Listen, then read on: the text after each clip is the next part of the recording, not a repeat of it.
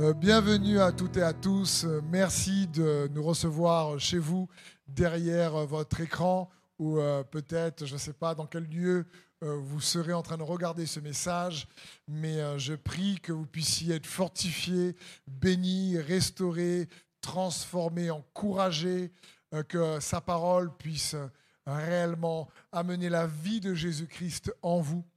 Et je bénis le Seigneur pour, pour sa parole et la grâce, en tout cas, qu'il m'accorde de pouvoir vous partager sa parole. Donc je prie tout simplement en demandant à Dieu de remplir ma bouche et en tant que serviteur, que je puisse, avec sa grâce, par son esprit, par son onction, euh, vous partager sa parole, qu'elle puisse venir euh, libérer, guérir, restaurer, dans le nom de Jésus. Amen. Le thème que j'ai eu à cœur de vous partager pour ce culte s'intitule Vaincre ses insécurités. Je crois que tout homme, toute femme, chaque être humain a des peurs, des insécurités, et j'espère que ce message pourra humblement venir aider euh, ceux et celles qui pourront être concernés, parce que c'est un sujet tellement vaste que je vais juste aborder quelques points selon, que, selon ce que le Seigneur a mis dans mon cœur.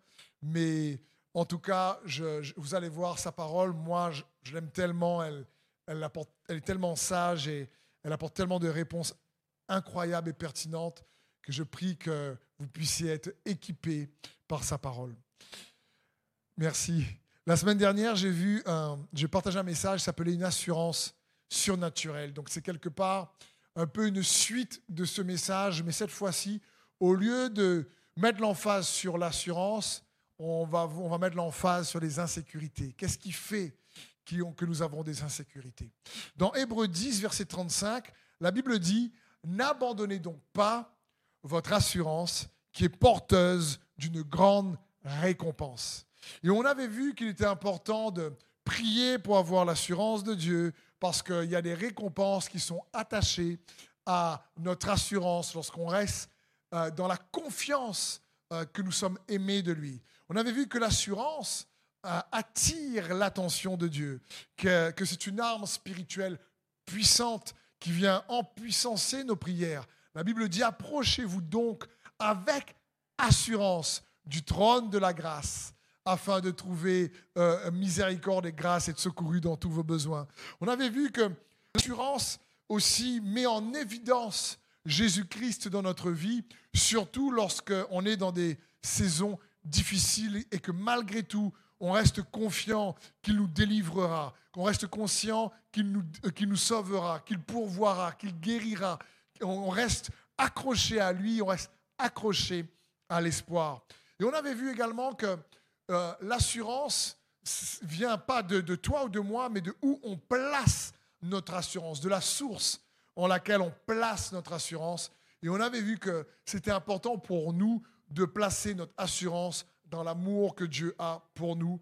Job 4.6 nous dit, ta foi en Dieu n'est-elle pas la source de ton assurance et ton intégrité n'est-elle pas ton espérance? On avait vu donc ici, comme Job dit, mais attends, ta, ta foi en Dieu n'est-elle pas la source de ton assurance Et l'amour de Dieu pour toi et moi doit être donc à la base, à la source de notre assurance? Et rapidement, j'avais fait aussi allusion euh, qu'il était important de faire attention entre l'assurance et l'arrogance. Il y a une différence. Qu'il ne faut pas confondre l'assurance et l'arrogance. Parce que les, les- les- les- deux euh, termes peuvent avoir la même apparence, mais ils n'ont pas les mêmes motivations ou intentions. Et en guise de transition, avant de bien entrer dans le message sur les insécurités, j'aimerais à nouveau mettre l'accent sur la différence entre l'arrogance et l'assurance en prenant l'exemple de David et de Goliath. Goliath arrive, on- tout le monde connaît cette histoire en général, euh, le, jeune berger contre le géant, et le géant Goliath arrive avec plein d'arrogance. Et le jeune berger, David, un, un jeune adulte encore dans l'adolescence, les théologiens estiment qu'il avait 16-17 ans à peu près, il arrive, lui, avec plein d'assurance. Et on lit la différence euh, de l'assurance et de l'arrogance, on le voit clairement dans 1 Samuel 17 à partir du verset 42. La Bible dit, le Philistin regarda et lorsqu'il aperçut David, il le méprisa, ne voyant en lui qu'un enfant blond et d'une belle figure. Le Philistin dit à David, suis-je un chien pour que tu viennes à moi avec des bâtons? Et après l'avoir maudit par ses dieux, donc il insulta, etc. Verset 45, David dit aux Philistins, tu marches contre moi avec l'épée, la lance et le javelot, et moi, je marche contre toi au nom de l'Éternel des armées, du Dieu de l'armée d'Israël que tu as insulté. On voit bien ici que l'assurance de David n'était pas dans sa capacité à être un super guerrier. C'était un berger. David dit, mais moi je viens contre toi au nom de l'Éternel des armées. On voit que la source de l'assurance de David contre le géant Goliath était dans sa confiance dans le nom de l'Éternel des armées, en son Dieu. Alors que Goliath, lui, son arrogance, il méprise David, il le considère comme quelqu'un qui... Et, il dit, mais, mais tu es un moins criant, tu viens avec ton bâton, tu me considères comme un, chien. Et il commence à l'insulter et à réellement euh, gonfler du torse en disant, moi je suis un guerrier depuis je suis jeune, je vais te fracasser. Bref. Et David le regarde, lui dit, attends, mais toi tu viens avec moi contre la lance le javelot avec tes propres efforts. Tu viens contre moi avec, euh, euh, ta capacité à toi. Moi, je viens contre toi avec la capacité, avec la capacité de Dieu. Et il est bon pour nous de comprendre ici, cette histoire illustre bien quelque part la différence entre l'arrogance et l'assurance. Euh, la Bible dit dans Proverbe 1, verset 32, en parlant de l'arrogance, car la présomption des stupides causera leur mort, et l'assurance des insensés les perdra. Ici, ça parle quand quelqu'un euh, euh, est trop présomptueux, il a juste mis sa capacité en lui-même, et Dieu dit, attends, attends, attends. ici la parole de Dieu dit, attention, fais attention. Quoi. Euh, mais comprenons bien, David avait de l'assurance pour confronter Goliath, et on peut se dire, mais pas tout le monde a quand même l'assurance de David. Il y avait toute une armée qui était là, qui avait peur. Et j'ai fait allusion aussi la fois dernière, il est bon d'en reparler là. Tu peux avoir de l'assurance dans un domaine, mais en manquer dans un autre. Et David avait de l'assurance pour confronter Goliath. Mais quand vous lisez l'histoire de David lorsqu'il est devenu, roi et a eu des enfants, il n'avait jamais l'assurance pour confronter ses enfants. Donc on voit que David avait de l'assurance pour confronter un géant, mais n'avait pas l'assurance pour régler les problèmes dans sa propre famille. Et donc on peut être bon dans un domaine et manquer d'assurance dans un autre domaine. Euh, et, ça, euh, il appartient à chacun d'entre nous de, faire attention à ça. Et comprenons bien également, le manque d'assurance révèle qu'on a de l'insécurité quelque part dans notre cœur. Révèle qu'il y a de l'insécurité dans notre cœur quelque part. Et l'insécurité est une forme de peur.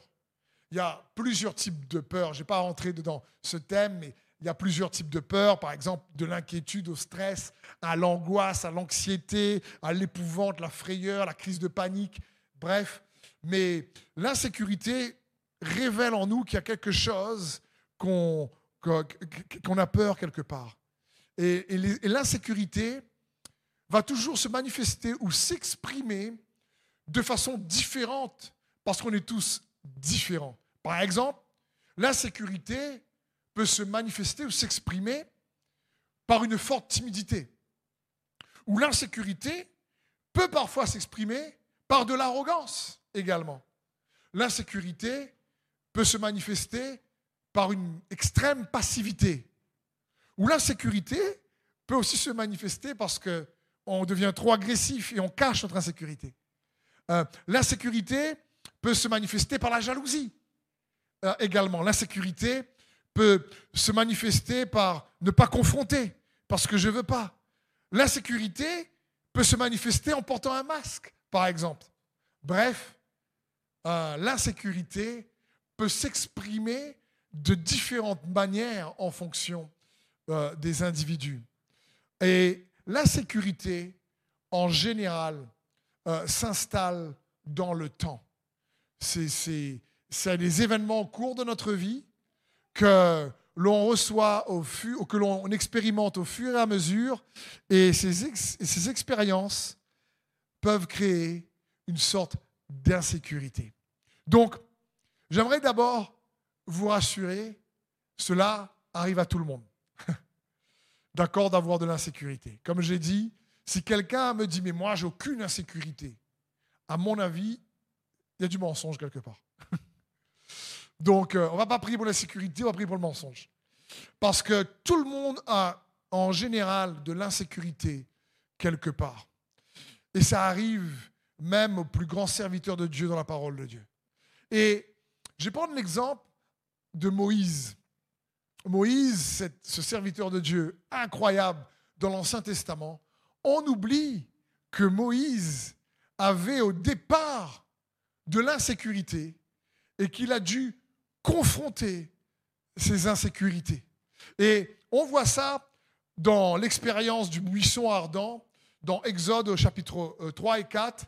L'Éternel lui apparaît et il y a une discussion que je vais essayer de résumer pour vous, parce qu'il faut lire tout le chapitre, mais il y a un échange entre l'Éternel et Moïse qui, euh, je suis sûr, va vous parler.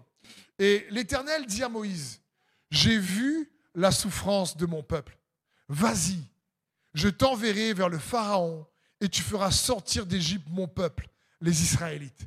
Donc Dieu dit à Moïse, Moïse, franchement, mon peuple souffre, je vais t'envoyer. Et Moïse répondit, ah, ils ne me croiront pas et m'écouteront pas. Donc Dieu lui dit, Moïse, qu'est-ce que tu as dans ta main? Il dit, ben, j'ai un bâton. Dieu lui dit, jette ton bâton par terre. Il jette son bâton par terre, ça se transforme en serpent. Il lui dit maintenant, on reprend le serpent par la queue. Normalement, un serpent, tu le reprends par la tête. Et Moïse, là, doit affronter cette peur. Il reprend le serpent par la queue, ça redevient un bâton. Et il dit, voilà un signe et tu feras ça pour qu'il te croie. Et il dit, attends, si ce n'est pas suffisant, mets ta main sur ta poitrine. Moïse met sa main sur ta poitrine, dit, enlève-la. Il enlève et sa main était blanche comme la lèpre, nous, euh, dit la parole de Dieu. Il dit, remets ta main sur ta, sur ta poitrine. Il remet sa main sur sa poitrine, il ressort et sa main pure à nouveau. Il dit, tu leur montreras ces signes-là. Et Moïse qui répond, quand Dieu lui fait expérimenter ces deux signes-là, il répond à nouveau à Dieu. Ah, Seigneur, je ne suis pas un homme doué pour parler. Je maille beaucoup. Non, il n'a pas dit ça, ça c'est moi, qui ai rajouté. Ah Seigneur, je ne suis pas un homme doué pour parler. Et cela ne date pas d'hier ni d'avant-hier.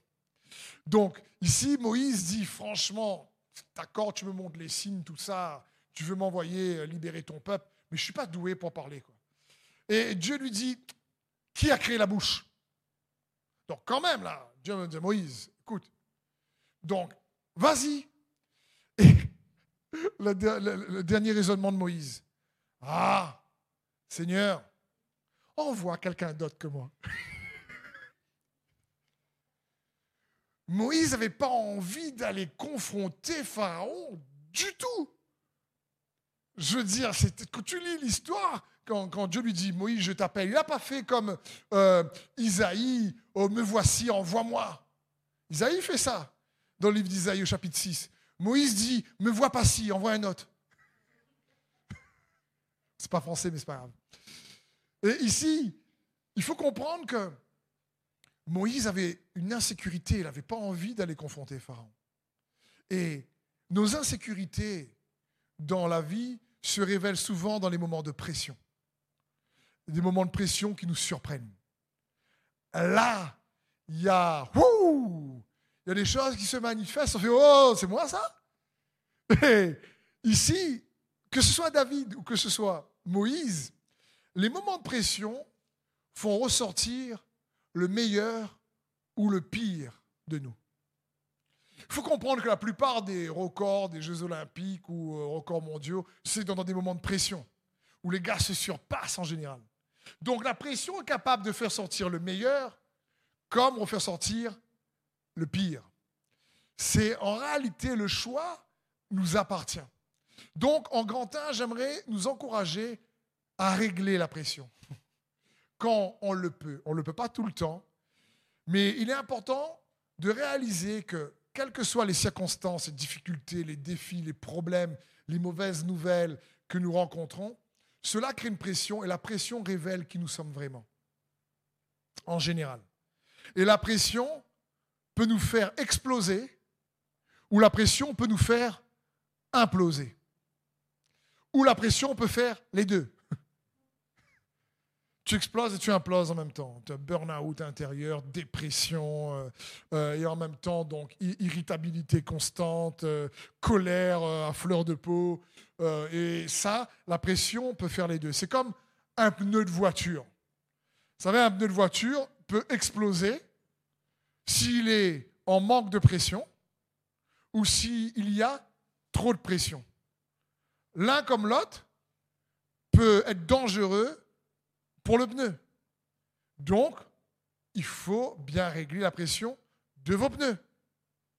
J'espère que vous le faites. Et il faut donc mettre le réglage de la pression comme il se doit pour pouvoir rouler sans que le pneu puisse éclater. Aussi bizarre que cela puisse vous paraître, vous savez, dans la vie, pour qu'on soit transformé et qu'on avance, en général, on a tous besoin d'un peu de pression. on a tous pas trop de pression, mais quand il n'y a pas assez de pression, c'est pas forcément bon non plus.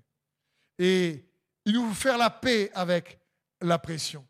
Ce que toi et moi on a besoin, c'est d'arriver à régler le bon niveau de pression, si on peut, parce que des fois on ne peut pas. Dans 2 Corinthiens, verset, chapitre 1, verset 8, il est écrit Nous ne voulons pas, en effet, vous laisser ignorer, frères, au sujet de la tribulation qui nous est survenue en Asie. Nous avons été excessivement accablés, au-delà de nos forces, de telle sorte que nous désespérions même de conserver la vie. Le mot ici, excessivement accablé, signifie nous avons été extrêmement sous pression. Dans la version, on parle de pression. L'apôtre Paul dit face, quand on était en Asie, vous savez, on a été sous une forte pression. À tel point qu'on a dû dire à un moment donné, euh, on est arrivé à un point de non-retour. Je ne sais pas si c'est déjà arrivé dans ta vie à des points de non-retour. Où tu as tellement de pression, tu as tellement encaissé, tellement encaissé, tellement encaissé, tellement encaissé, tellement encaissé, tellement encaissé, il y a trop là. Et à un moment donné, tu te dis, bon, là, soit j'explose, soit j'implose, soit je m'en vais, soit je ne sais pas. Et ici, Paul, il fait le bon choix. Il dit, il y a eu tellement de pression qu'on désespérait même de conserver la vie. Et il dit, je me suis juste abandonné entre les mains de Dieu. On a mis les mains, notre vie entre les mains de Dieu. N'oubliez pas également que pour notre Maître et Seigneur et Sauveur Jésus-Christ, avant d'aller à la croix, il était dans le jardin de Gethsemane. Et le mot Gethsemane signifie pressoir à huile. Et Jésus dira, je suis accablé dans Gethsemane. Il est en train de dire, je suis sous pression. Voilà ce qu'il dit. Il dit Jésus, Jésus notre Seigneur. Il dit, je suis sous pression. Parce qu'il doit affronter la mort, le crachat, l'ignominie, la honte. Il doit faire face. L'ennemi essaie de lui faire tomber dans l'insécurité. Mais quand Jésus était pressé, c'est l'onction qui ressortait. C'est bien ça. Moi, ce n'est pas toujours le cas. Et Jésus dit même dans sa prière, avec la Bible dit qu'il y avait comme des grumeaux de sang, tellement la pression était intense. Et Jésus dira au Père, éloigne cette coupe de moi. Comprenons bien, la coupe, à l'époque donc de, l'Antiquité, à l'époque où vivait Jésus, ben, souvent, il y avait comme Néhémie des goûteurs parce qu'on mettait du poison souvent dans les coupes. Et c'est comme si Jésus était en train de dire, cette coupe est empoisonnée, la croix. Et il dit, Père, pas une autre stratégie Tu ne peux pas changer de coupe. Et puis qu'il a vu que le Père voulait quand même qu'il boive la coupe, il a dit, allez, envoie quand même la coupe, la coupe empoisonnée, c'est pas grave. Je vais supporter la pression. C'est comme si Jésus voulait et il veut te donner, me donner de l'assurance malgré la pression. Il veut que nous puissions triompher de nos insécurités parce que lui, il a triomphé. Et peut-être que quand Jésus dit, de cette coupe de moi, il va à la croix, lorsqu'il dit que celui qui m'aime, qu'il me suive, qu'il porte sa croix. Donc, est-ce que cela ne signifierait pas que porter sa croix, est-ce que ça ne signifierait pas surmonter la peur de souffrir? Parce que Jésus dit loin de cette coupe de moi, il y a la souffrance qui arrive. Et puis il dit, sur la pression, il dit, je la traversée quand même. Et quand Jésus nous dit à nous, portez votre croix, il est en train de nous dire quelque part, le monde à cause du péché est rempli de douleur et de souffrance. Mais si vous me faites confiance, vous allez pouvoir traverser, vaincre vos souffrances. Et faites-moi confiance comme lui, il a fait confiance en Dieu le Père. Et, au Saint-Esprit qui, qui était avec lui également. Et nous avons Dieu le Père, le Saint-Esprit et le nom de Jésus-Christ. Et il est le chemin, il veut dire, hé, malgré les difficultés de la vie, écoute, avance, persévère, fais-lui confiance. Il veut te donner le courage de triompher de tes insécurités en surmontant parfois la peur d'avoir mal, parce que ça fait mal. Il y a des situations que tu ne demandes pas, qui arrivent, qui te tombent dessus, des pressions qui te surprennent, des trahisons qui te surprennent, des jalousies qui te surprennent. Il y a des choses qui arrivent dans la vie et Jésus dit, écoute, fais-moi confiance. Je suis avec toi. Parce que on peut ressortir, encore une fois, des conflits, des épreuves, soit plus forts, soit plus faibles. 1 Thessaloniciens 2, 2, il est écrit, après avoir souffert et avoir été maltraité à Philippe, comme vous le savez, nous avons pris de l'assurance en notre Dieu pour vous annoncer l'évangile de Dieu à travers bien des combats. Waouh Paul ici dit, vous savez, après, et tout à l'heure on a vu qu'ils étaient accablés excessivement, mais il dit, mais après, après ce temps de pression, après ce temps de difficulté, comme vous le savez, qu'est-ce qui s'est passé après? On a pris de l'assurance. Dieu n'a pas laissé ces épreuves et ces conflits, ces difficultés venir en réellement nous enraciner dans des peurs et de l'insécurité. Non, il dit au contraire, on a gagné en assurance. On a beaucoup moins d'insécurité. On a beaucoup moins peur, Paul dit ici. Et la bonne nouvelle, c'est que cela peut arriver à chacun d'entre nous parce qu'on a tous des difficultés, des conflits, des problèmes. Mais Dieu veut qu'on puisse les traverser en triomphant des peurs et des insécurités et comme Paul pouvoir dire, après avoir été maltraité à Philippe, après avoir souffert, comme vous le savez, nous avons pris de l'assurance en notre Dieu. Waouh Que tu es capable, comme Paul à un moment donné, de dire, tu sais, je suis passé par une saison difficile, compliquée. Pendant cette saison, je ne savais pas où mettre la tête. J'étais confus. C'était dur. Franchement, je criais à lui tous les jours. Mais aujourd'hui, quand je regarde en arrière, ce que j'ai appris dans cette saison, j'ai gagné en assurance en mon Dieu. Waouh Et ça, c'est possible pour chacun d'entre nous en tant qu'enfant de Dieu.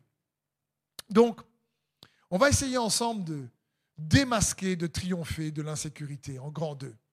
Et on va voir quelques points qui nous montrent où est l'insécurité Certains points peuvent parler à certains, plus que d'autres. Mais on va voir quelques points et, les remèdes. Comment avoir les solutions par rapport à ces sources qui créent de l'insécurité, ces, ces, mensonges qui créent l'insécurité. Le premier point, c'est la honte. La honte, en réalité, c'est quoi? C'est un sentiment quelque part pénible d'humiliation qu'on éprouve lorsqu'on est conscient de son infériorité ou de son imperfection. La honte, c'est ça, c'est quand tu, tu es conscient de ton imperfection et, tu éprouves un sentiment pénible d'infériorité. Et la honte est à la racine de beaucoup d'insécurité. La honte c'est pas juste un sentiment comme on le voit dans la parole de Dieu. C'est un esprit qui attaque ta valeur et ton identité. Elle te fait sentir inférieur, moins bon que les autres. Et la honte produit de l'insécurité. Et c'est quoi le remède Il y en a deux que j'aimerais vous proposer, même s'il pourrait y avoir plusieurs. C'est accepte-toi tel que tu es. Sois confiant. Sois confiant dans celui qui t'a créé. La Bible dit dans le psaume 139, verset 14, Merci d'avoir fait de moi une créature aussi merveilleuse. Tu fais des merveilles, je le reconnais bien. Beaucoup de gens ont honte et n'arrivent pas à s'accepter eux-mêmes. Ils ont du mal à s'accepter. Mais sais-tu que Jésus, lui, n'a pas honte de toi? La Bible dit dans Hébreu 2, 11, Jésus purifie les humains de leurs péchés. Eh bien, celui qui rend pur et ceux qui sont devenus purs ont tous le même Père. C'est pourquoi il n'a pas honte de les appeler ses frères et sœurs. Jésus n'a pas honte de toi. Pourquoi toi aurais-tu honte de toi? La honte réellement vient attaquer l'identité des personnes à cause d'événements, de paroles, de choses qu'on a traversées dans la vie. Et j'aimerais t'encourager à réaliser que la honte produit, vole ton assurance, produit de l'insécurité. Et Jésus n'a pas honte de toi. Le roi David dit de lui-même, je suis une créature merveilleuse. Il faut comprendre que Dieu est le potier, nous dit la parole de Dieu, nous sommes l'argile. Mais c'est un potier talentueux. C'est pas comme moi qui faisais un peu de poterie en maternelle et le pot ressemblait à rien que je faisais un pot, par exemple, en maternelle pour papa et maman, quand j'emmenais le pot à la maison, ben, maman demandait c'est quoi ça? Dans ma tête, c'était un pot. Mais je ne suis pas potier. Donc mon pot, je ne sais pas à quoi il ressemblait non plus. Et les parents, pour être gentils, disent merci. Ils sont obligés ben, pour ne pas briser, c'est normal, gentil, ben, merci pour, pour, pour pourquoi C'est un pot, maman. Ah. Merci. On va le cacher. Hein Je veux dire, Dieu est un potier expert. Quand il façonne un pot avec l'argile, il fait un super pot. Il fait un pot magnifique. Dieu n'est pas un potier qui fait de la camelote. tu n'es pas de la camelote.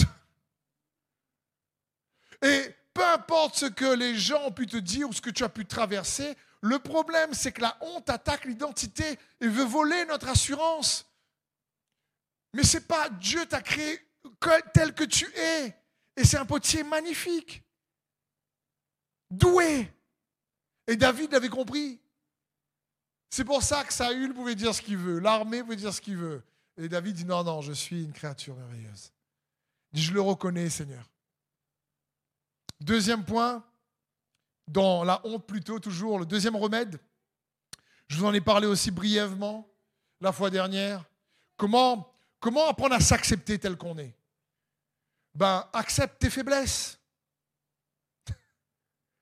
accepte tes faiblesses. Ne les cache pas, ne porte pas de masque sur les faiblesses.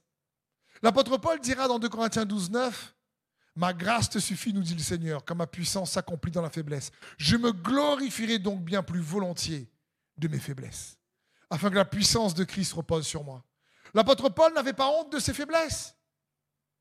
Accepte-toi tel que tu es, avec tes faiblesses, avec la personnalité que tu as. Parce que Dieu ne fait pas de camelote. Peu importe ce que les autres disent de toi. Je dis, quand je pense, quand Dieu m'a fait, je dis, il a pris du temps. Peut-être un peu moins sur la grandeur. Mais c'était le bon temps, je pense. Parce que je me rends compte qu'il ne m'a pas créé pour jouer au basket. Sinon, il me faut un trampoline. Toucher le panier. Mais malgré tout, c'est la bonne taille. Comme disait mon papy, mais tes deux pieds touchent par terre, mon enfant, c'est bon. Donc, accepte-toi tel que tu es avec tes faiblesses. pas, ne laisse pas l'ennemi utiliser tes faiblesses pour produire de la honte ou de la moquerie. Deuxième point qui permet à l'insécurité de s'installer, la comparaison. Aïe, aïe, aïe. 2 Corinthiens 3, 10, ou plutôt non, 2 Corinthiens, verset, chapitre 12, il me semble. Je me suis trompé ici. Nous n'osons pas nous égaler ou nous comparer à quelques-uns de ceux qui se recommandent eux-mêmes, en se mesurant à leur propre mesure et en se comparant à eux-mêmes, ils manquent d'intelligence. 2 Corinthiens 10, 12. Il dit ici, ceux qui se comparent manquent d'intelligence. C'est dommage. Et il dit sinon, écoute, aujourd'hui, frères et sœurs, aujourd'hui, sur par exemple les réseaux sociaux, qu'est-ce que fait les réseaux sociaux? Les réseaux sociaux viennent exagérer la fausse perfection des gens. tu regardes les réseaux sociaux, tu dis, oh, super famille, moi j'ai pas. Tu sais pas, c'est une super famille. C'est parce que la photo est jolie. Tu regardes la personne toujours comme ça, souriante, mais elle n'est pas comme ça le matin, comme se lève. Il y a même aujourd'hui des applications qui, te, transforment le visage. Et si tu dois en Photoshop, alors là, Brad Pitt fait pitié à côté. Je veux dire, il ne faut pas se comparer. Donc, le remède, c'est quoi? Embrasse ton unicité. Tu es unique. Non seulement Dieu n'a pas fait de la camelote, mais en plus, il fait chacun d'entre nous une œuvre magnifique et unique. Éphésiens 2.10. Car nous sommes son ouvrage, ayant été créés en Jésus-Christ pour de bonnes œuvres que Dieu a préparées d'avance afin que nous les pratiquions. Tu es son ouvrage en Jésus-Christ unique. Donc, ça ne sert à rien de se comparer. D'ailleurs, tu ne peux pas comparer ce que tu penses de l'apparence des autres ou de comment ils se coupent là, que tu vois sur les réseaux sociaux, avec toi intérieurement. On a tendance à se connaître un peu intérieurement et on compare qui on est intérieurement à l'apparence extérieure des gens. Tu ne connais pas le cœur des autres. Tu ne connais pas vraiment leur vie. Même les couples qui paraissent les plus parfaits ont, toujours des problèmes. Ils ne sont pas si parfaits qu'on pense qu'ils sont. Et on a tendance à tomber dans le piège de la comparaison. Non, ne te compare pas aux autres. J'aimerais te dire, si tu veux te rivaliser ou te comparer, compare-toi à toi-même. Et essaie juste de devenir le meilleur de toi-même. Je me rappelle, quelques années en arrière, j'étais en métropole avec un ami, on est parti faire du karting. Et cet ami-là, il me dit, tu sais, c'était moi, franchement, je suis bon en karting. Et moi, franchement, euh, on a fait un tournoi euh, il y a quelques temps en arrière avec des amis. Les ai laminés, quoi. Donc, je te préviens, quoi. Si tu fais un, un avec moi, tu risques de voir la fumée. Mais bon, tu vois, peut-être un peu éternué, tout ça, mais. Bon, bref, non, j'exagère, pas dit tout ça, mais presque. Et, euh, et, euh, et moi, je ne sais pas, je dis peut-être que le gars est fort, vraiment. Je dis peut-être que le gars, c'est un maître. Euh, il y a lui après Lewis Hamilton. Il y a lui après Schumacher. Et là, je lui dis, écoute, moi, ma réponse, écoute, je ne sais pas, peut-être qu'il est fort vraiment. Tu ne connais pas les gens. Donc je dis, écoute, moi, par contre, euh, j'ai essayé, mon, propre concurrent, c'est moi-même. Je vais essayer de faire un bon chrono, et ensuite, quand je vais voir mon chrono, je vais tout faire pour me battre moi-même. Avant de, je sais, sais pas, c'était ma seule réponse. Je dis, le gars, l'instinct me donne une corde vraiment, comme on dit. Donc, euh, j'aimerais te dire, te compare pas aux autres. Essaie de te donner et de devenir le meilleur de toi-même par sa grâce. C'est tout. Tu es unique et tu n'es pas de la camelote. Dieu ne fait pas de camelote. Troisième point qui enlève l'assurance et installe l'insécurité, le rejet. Quand on a vécu des expériences où les gens nous ont rejetés dans la vie. Ça produit une peur de ne pas être aimé, ça, produit un manque d'assurance dans les relations. Tu sais, c'est quoi le remède pour le rejet? Un des remèdes. Ça va peut-être te paraître bizarre. Un des remèdes pour le rejet, c'est embrasse l'intégrité. Job 31, verset 33, nous dit ceci. C'est les amis de Job qui essaient de lui dire, écoute, c'est n'importe quoi ce que tu fais. Et Job répond, il dit, ai-je caché mes péchés comme Adam afin d'enfouir mes fautes en moi-même? Parce que j'avais peur de l'opinion des foules Ou bien par crainte du mépris des familles? Suis-je resté muet, n'osant franchir ma porte? Verset 37. Je lui rendrai compte de chacun de mes actes. J'avancerai vers lui, Dieu, aussi digne qu'un prince. Job ici se sent rejeté par ses amis alors qu'il avait un, réellement un standing incroyable. Ses amis essaient de l'accuser, dire mais t'as fauté. Job dit non, non. Il dit c'est pas ça, j'ai pas caché mes péchés comme Adam. Il dit j'ai pas enfoui mes fautes en moi-même. J'ai pas eu peur de l'opinion de la foule. J'ai pas craint le mépris de ma famille. T'imagines? Il dit non, je ne suis pas resté muet. Il dit je rendrai compte à Dieu de chacun de mes actes. J'avancerai devant Dieu comme un prince, digne comme un prince. Job en train de dire, tu sais quoi? Tu as mon intégrité là, vous pouvez me rejeter, vous pouvez faire ce que vous voulez. Et moi, je suis capable de me regarder dans un miroir et avoir une conscience clean. Job 8, verset 20 nous dit, non, Dieu ne rejette point l'homme intègre. Il ne protège point les méchants, mais Dieu ne rejette pas l'homme intègre. Le remède contre le rejet, c'est l'intégrité. Dieu ne rejette. Peut-être les autres te rejettent, mais quand tu restes intègre, la Bible dit, mais Dieu ne rejette point l'homme intègre. C'est juste magnifique. Proverbe 19 nous dit ceci. Celui qui marche dans l'intégrité marche avec assurance. Mais celui qui prend des voies tortueuses sera découvert. Et c'est la parole de Dieu, ça? Personne au-dessus. Celui qui marche dans l'intégrité marche avec assurance. Signifie quoi? Va triompher de ses insécurités. Et même si le rejet des autres veut produire de l'insécurité, quand tu restes intègre, Dieu, lui, ne te rejette pas. Donc, le plus important, c'est que tu es capable de te dire, attends, peut-être qu'ils me rejettent, peut-être que c'est n'importe quoi ce qu'ils disent, mais moi, je sais que devant Dieu, je suis loin d'être parfait, mais j'ai gardé mon intégrité. Parce que Dieu ne rejette pas l'homme intègre.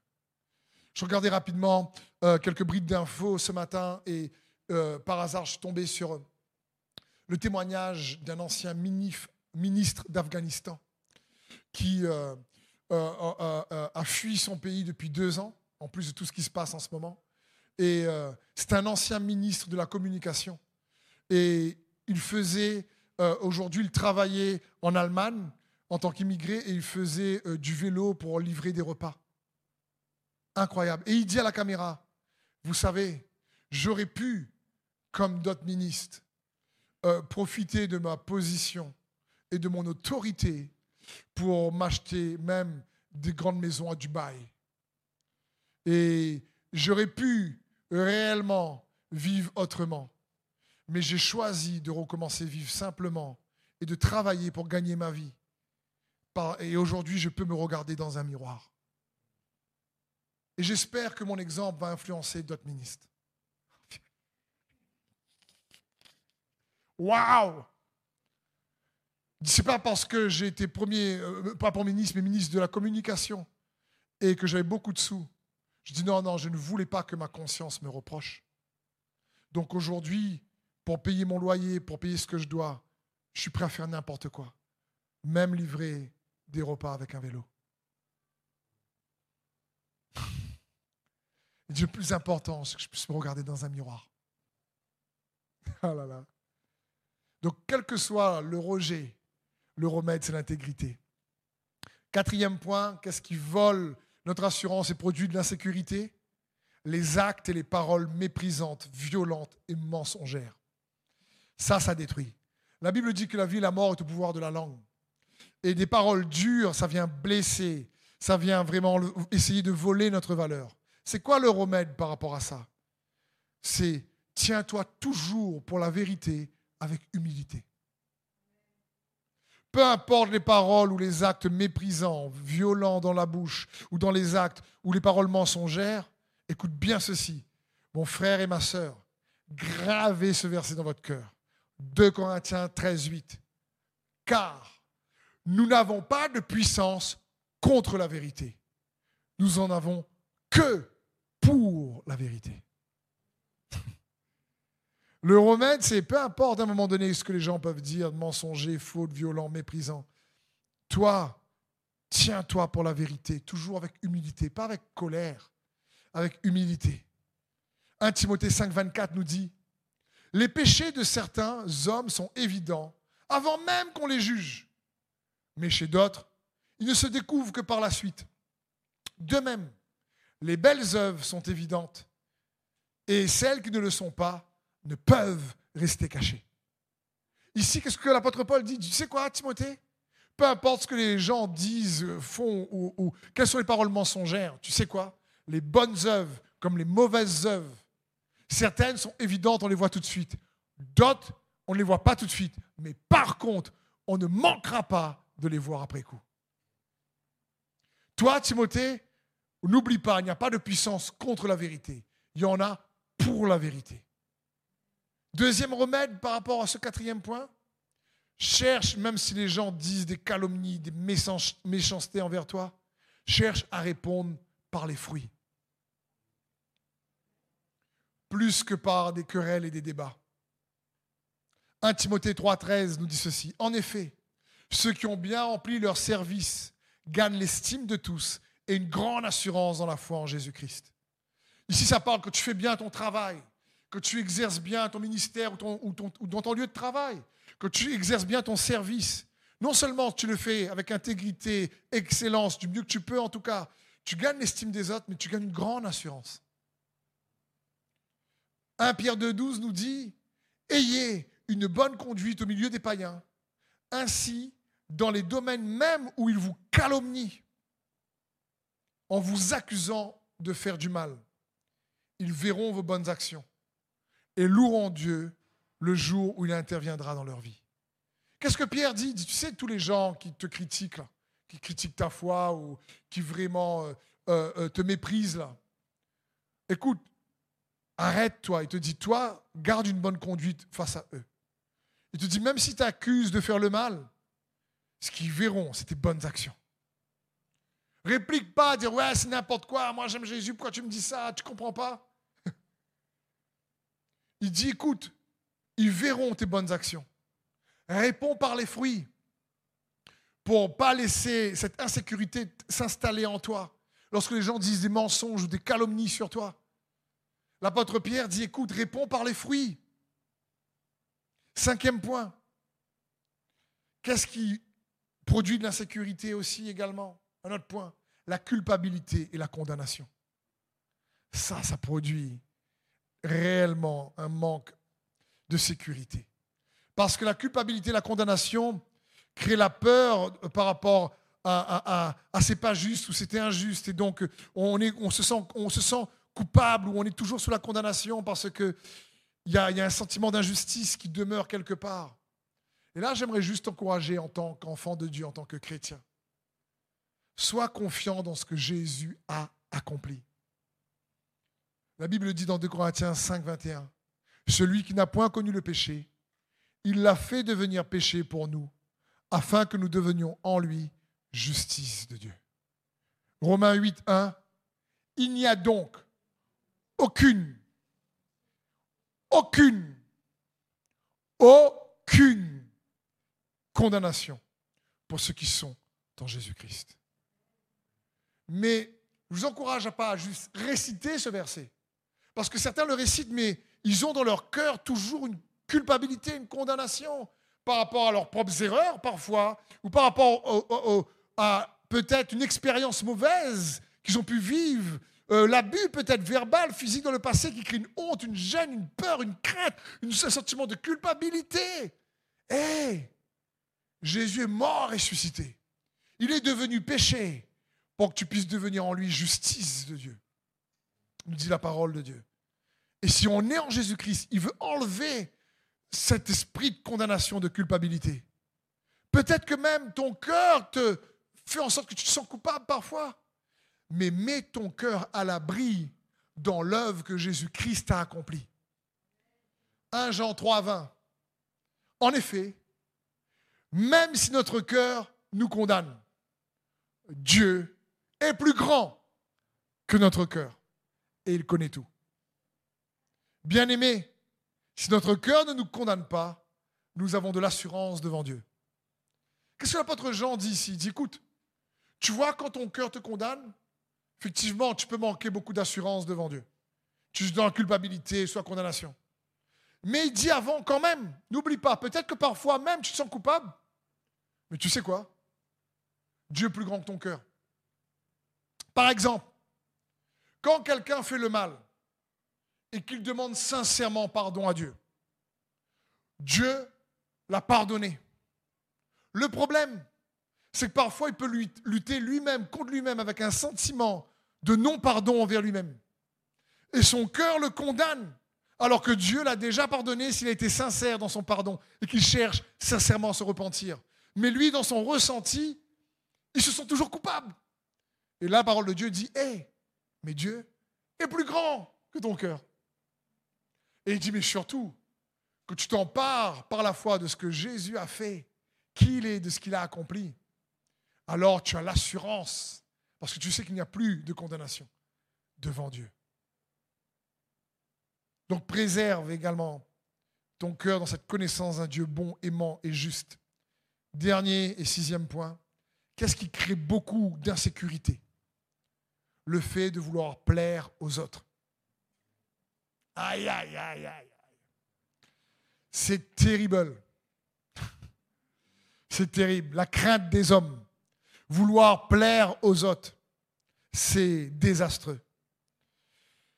Jean 5, verset 44, Jésus dit, Vous aimez recevoir des éloges les uns des autres, et vous ne recherchez pas l'éloge qui vient du seul Dieu.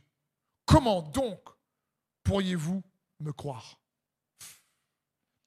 Jésus est en train de dire, tu vois, quand les gens cherchent à se plaire les uns les autres, là, et cherchent à avoir les éloges justement des uns des autres au lieu d'avoir l'éloge de Dieu, eh bien, ça vient paralyser notre foi. On ne peut même pas croire. Parce qu'au lieu de chercher la gloire de Dieu, on cherche la gloire de l'homme. Et la Bible dit dans Proverbe 29, 25, La crainte des hommes tend un piège, mais celui qui se confie en l'Éternel est protégé.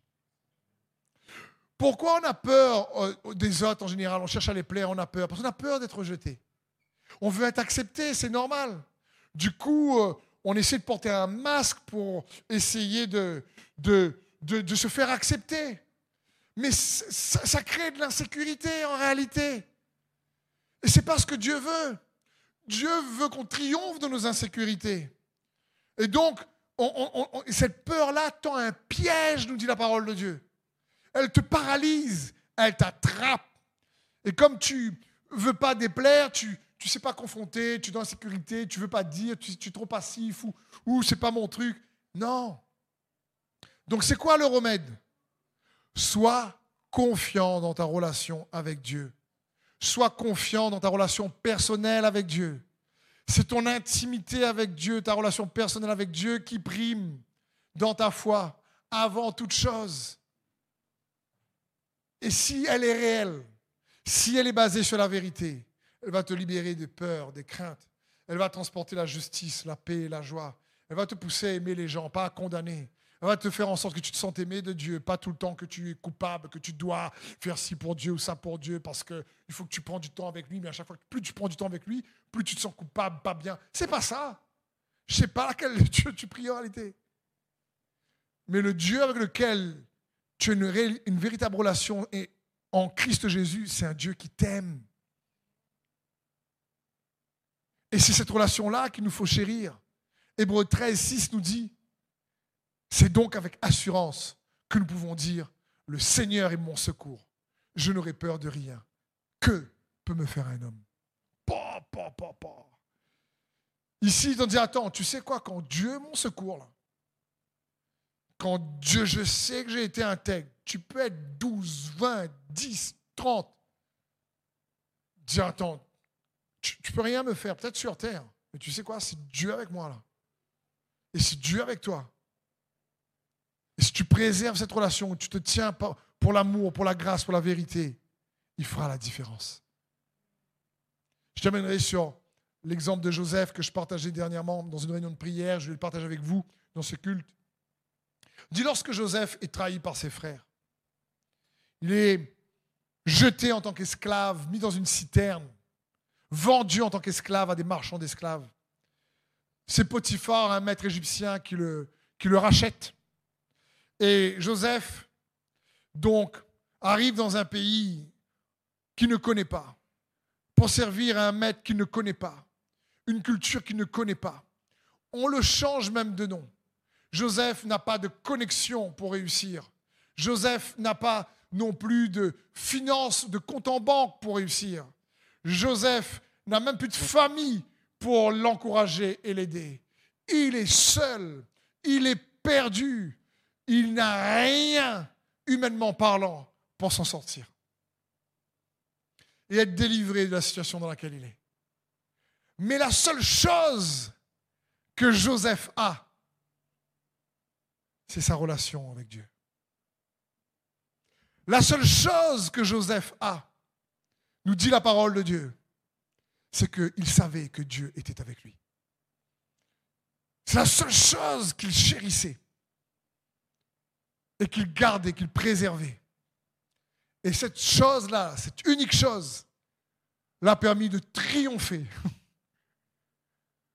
Tous les défis, rejets, honte, toutes les insécurités qu'on a citées, comparaison, parce que son papa le comparait avec ses frères, prenait pour le préféré. Bref, il a, plaire aux autres, etc. Il a triomphé tout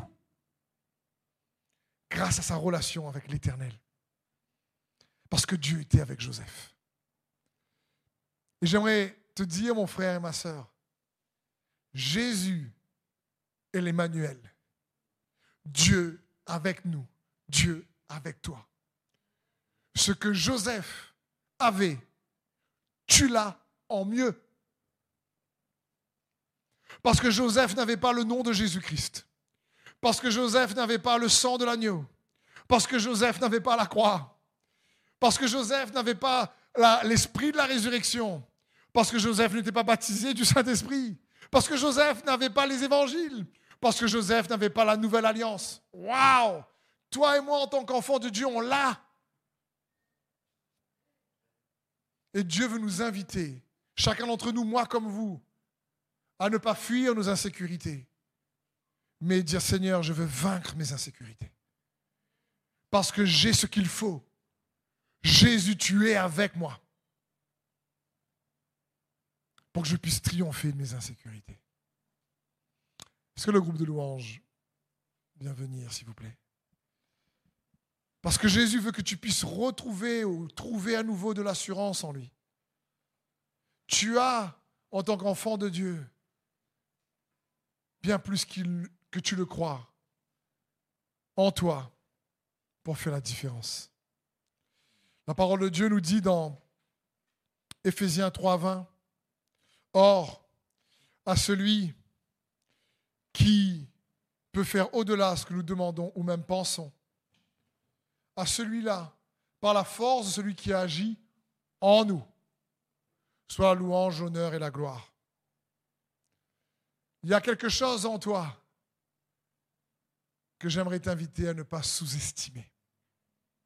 La présence de Jésus. La Bible dit, mais Dieu était avec Joseph. Mais je ne sais pas c'est quoi ton défi en ce moment. Mais sache que si tu t'accroches à cette relation avec Dieu lui-même.